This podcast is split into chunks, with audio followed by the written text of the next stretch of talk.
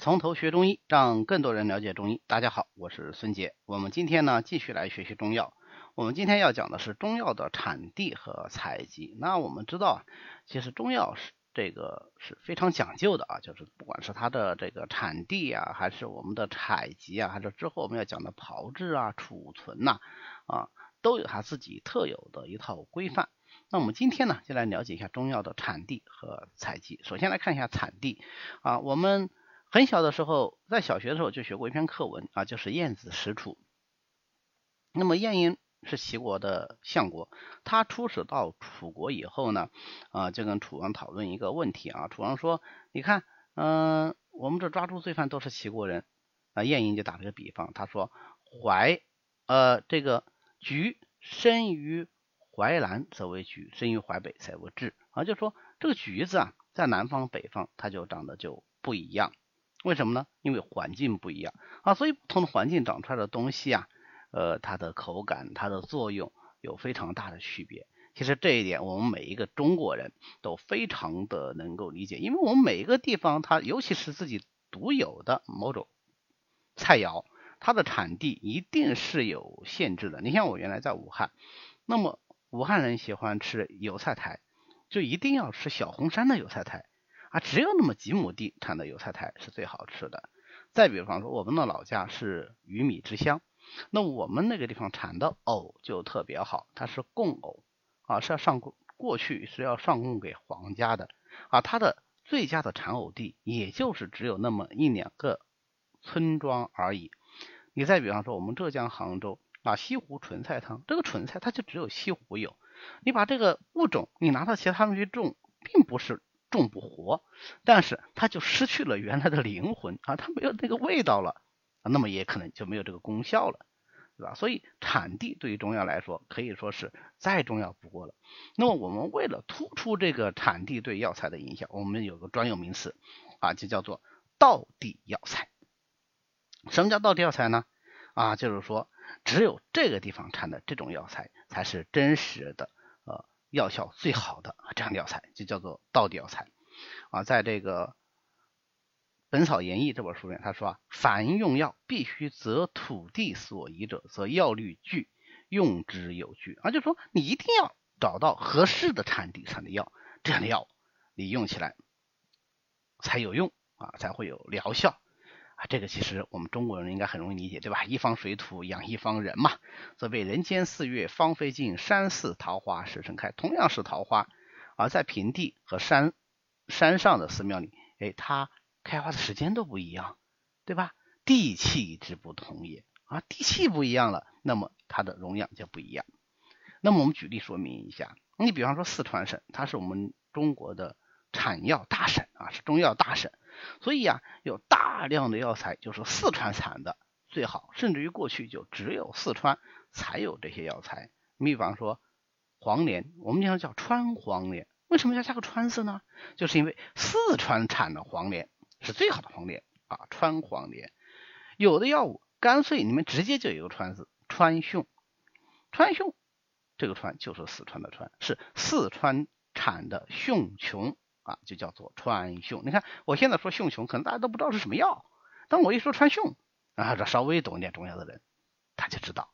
还有川附子、川乌头、川断、川柏、川链子啊，川链子，你看。我们从来就没有说其他的一个什么什么链子，就是川链子啊，你都也可以你说它哎苦链子，但是我们大多数情况下就直接处方写川链子啊，所以四川产的这个苦链子，它已经是深入人心的了。还有川贝，对吧？这是我们呃老百姓耳熟能详的中药，算是明星药物。那么同样，广东也是一个产药大省啊，广木香。啊，广东产的木香，新会皮啊，广东省新会县产的陈皮，新会皮，广玉金，还有高良姜啊，这都是广东产的最好啊，所以它往往在药里面，它就把这个名字都给它标出来啊。当然有的时候它也不标啊。再比方说东北，东北大家都知道人参嘛，对吧？啊，但是我们没有说是这个一定会标个东北人参，那人，说。呃，东北人参四个字写起来太累，哎，你说的有一定的道理啊。因为过去我们经常开方子啊，要开辽参啊，辽是哪里啊？那就是东三省嘛，对吧？好，辽参那就是东北人参，东北还有细辛啊，这个辽细辛啊，北五味子啊，东北产的五味子，这都是最好的。云南也是中药大省，对吧？云茯苓、云天麻、云三七啊，这都是最好的药材。那有些地方因为某种药它实在是太有名了，以至于呢，我们把这几种道地药材合在一起啊，冠以一个特有的名称。那比方说，呃，这个四大怀药啊，这是荷兰的，对吧？怀庆府的四大怀药，山药、淮山药。怀刘溪、怀地黄、怀菊花四大怀药啊，怀是这个怀庆府是那个怀抱的怀啊，还有四大奇药，那这就要感谢李时珍了啊，因为李时珍是蕲春人，所以李时珍在他的著作里介绍说我们家乡这个药特别好，结果一下就有名了，因为李时珍的这个《本草纲目》它的影响是非常非常大的。四大奇药：奇艾、奇龟、奇蛇、奇竹啊，竹子也非常好。那我们浙江省这八味，对吧？现在是作为一个产业在抓，啊，做好这八味浙江省道地药材的这个生产工作、管理工作。哪这八味呢？白术、白芍、折贝母、杭白菊、圆胡、玄参、麦冬、郁金。啊，因为这个。药物在浙江产的是如此的好，以至于它也带上名字杭白菊，对吧？杭州的白菊，温郁金啊，温州的郁金好。然后我们前面还有广郁金啊，广郁金也不错啊。那么这个呢是讲药材的产地。但是现在你想，如果说我们只吃某种地方产的药材，那很明显是不够我们这么多中国人之使用的。所以啊，这几十年，嗯，中国的这个中药材的种植。是取得了突飞猛进的这个发展啊！我们经常会抱怨，我说现在药材都是种出来的，药物效果不好了，效果再不好，比没有好，对吧？那么再加上我们现在种植技术啊，中中药的这个农业相关的一些技术都在进展，所以可以说我们现在呃种的药肯定是比过去要来的更好了。当然了，还是那句话，呃，技术并不能决定一切，还要决定人心，对吧？那么我们这个。呃，种植过程中是不是一定进行了规范化的管理？是不是一定都把最好的药材能种出来，最好的药材都给种出来了？那是另外一说啊。所以，呃，只要说这个药材是真的，呃，尤其是现在我们这个中药化学发展以后，它的有效成分啊是符合国家药典要求的，那么其实栽培的药材我们现在啊也是在被广泛使用的。如果没有这些栽培的药材，啊，当然。我们也无法满足如此大批量的需要，但尽管如此，我们还是尽量的希望说，呃，选用一些它本身道地产的，那么它的疗效啊，可能就会更好一些。那么第二个呢，就是药物的采集，每一种药材啊，尤其是植物药材，它都有一定的这个采收的时节和方法。你比方说全草入药的，而且整个草它都呃入药的。那么这个呢，大多数是在这个植株充分成长的时候啊，或者是开花的时候，这个最大啊，药力最足啊，这个时候来采啊。比方说益母草啦、啊荆芥啦、薄荷啦，都是这个时候来用。那么如果是用嫩苗的，或者是带带叶子这种花梢的，那我们就得在嫩苗刚出来的时候就采，对吧？你等这个嫩苗都长老了，你就没得采了。其实这个我都不用举例子。那我们龙井茶、明前茶啊、雨前茶，那不都是产嫩芽嘛，对吧？你到这个夏天，你再去采龙井茶，去采出来谁喝呀？啊，不会有人喝，对吧？茶也是一种药啊，对吧？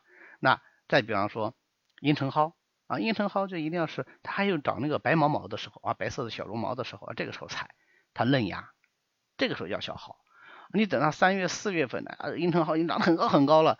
那个时候没药效了啊，所以民间有谚语说：一月阴沉，二月蒿，三月四月当柴烧啊，那就完全就没有药用价值了啊。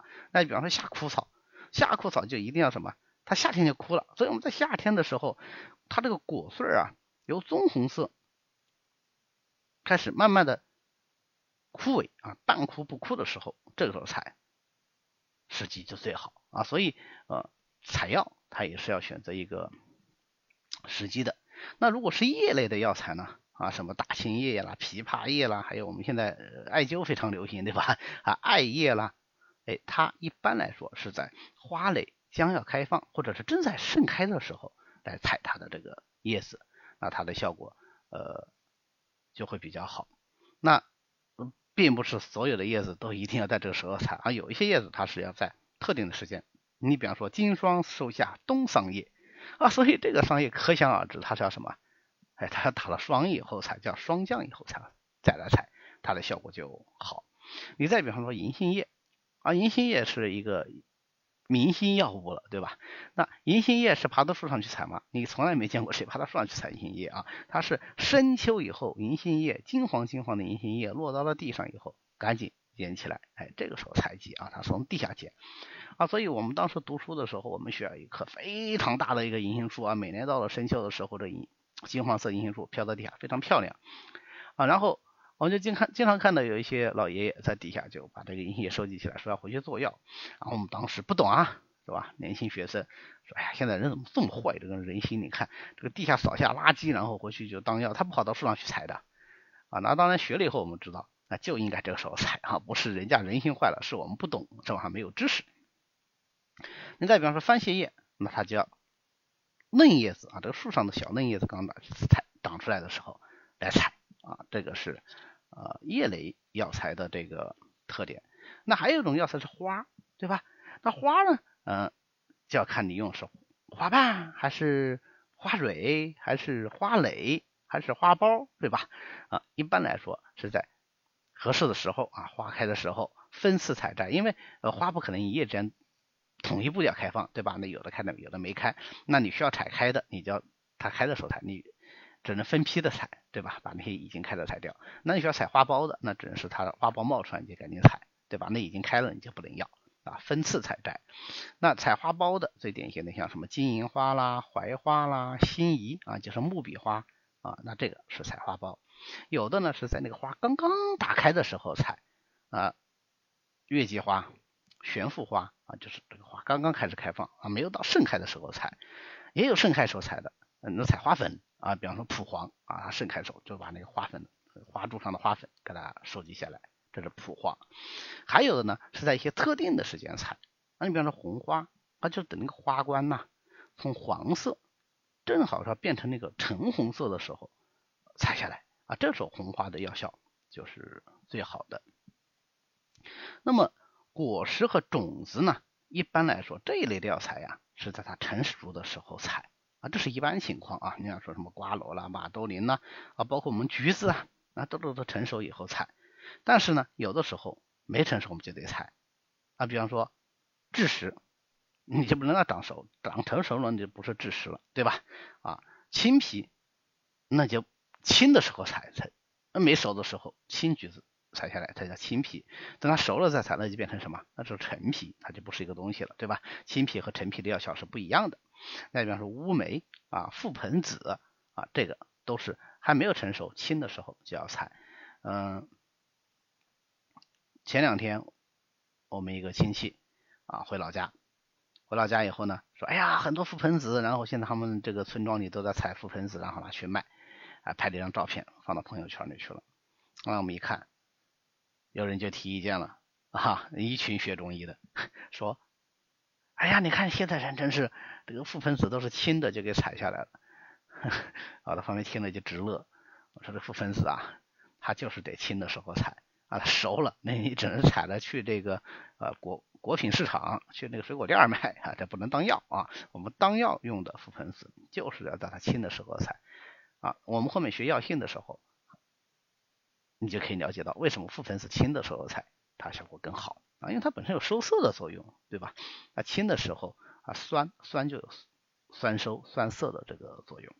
好，OK，有的呢是成熟的时候采啊，比方说呃小茴香，还有牵牛子儿，它要整个成熟炸开时候采。但是这个时候你要注意啊，你不能等到完全熟了再去采，因为这些种子啊它成熟了它自己有播种的功能，它这个种子会炸开。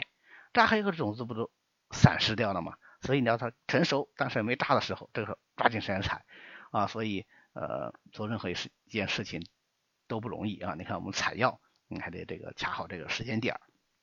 那还有一些呢，就是稍微成熟一点，你就把它采下来。为什么呢？你还考虑到它储存和运输的问题。你比方说枸杞子啊、女贞子啊这些浆果类的，桑葚子啊，呃，其实如果它们在树上，我们吃新鲜的啊，成熟的时候，那味道当然是最好的，药力也是不错的。